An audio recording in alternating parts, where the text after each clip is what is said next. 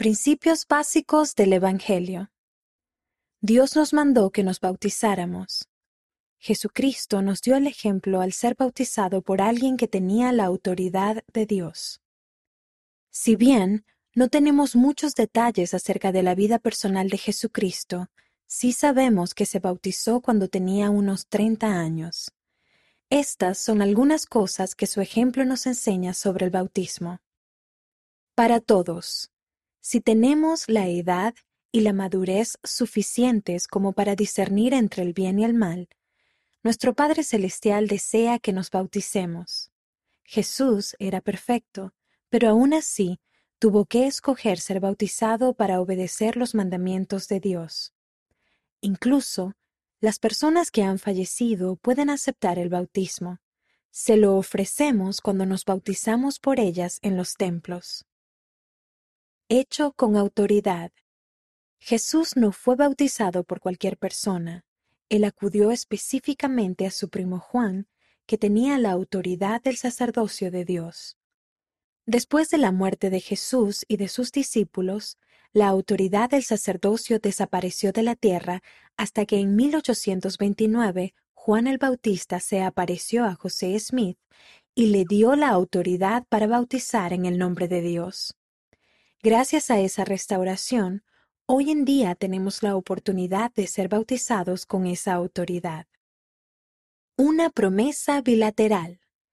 El bautismo incluye una promesa o convenio bilateral entre nosotros y Dios. Nosotros prometemos 1. Tomar sobre nosotros el nombre de Cristo. 2. Recordarle siempre. 3. Guardar sus mandamientos. A cambio, Dios nos promete que su Espíritu estará siempre con nosotros.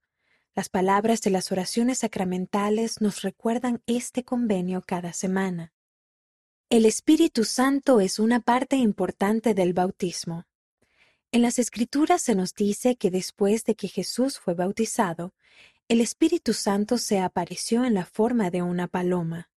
En la actualidad, después de que una persona se bautiza es confirmada. Eso quiere decir que recibe una bendición especial en la que se le invita a recibir el don espiritualmente purificador del Espíritu Santo. El Espíritu Santo puede advertirnos cuando hay un peligro, nos consuela, nos guía para que tomemos buenas decisiones y nos ayuda a sentir el amor de Dios. Siempre podemos arrepentirnos. Dios sabía que cometeríamos errores a diario, a pesar de nuestras mejores intenciones, pecaríamos y no cumpliríamos del todo nuestras promesas bautismales. Por eso nos da a todos la oportunidad de arrepentirnos. Cada día podemos dar lo mejor de nosotros mismos para disculparnos y enmendar los errores. Y podemos orar a Dios para pedirle que nos perdone. Entonces, si tomamos la Santa Cena con un corazón humilde, podemos tener el Espíritu Santo con nosotros. ¿Qué leemos en las Escrituras acerca del bautismo?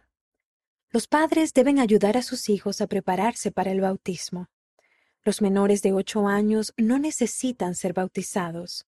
Cuando nos bautizamos, prometemos llorar con los que lloran, consolar a los que necesitan de consuelo y ser testigos de Dios en todo tiempo y en todas las cosas y en todo lugar. Palabras para recordar. Esperamos que haya disfrutado aprender sobre el bautismo.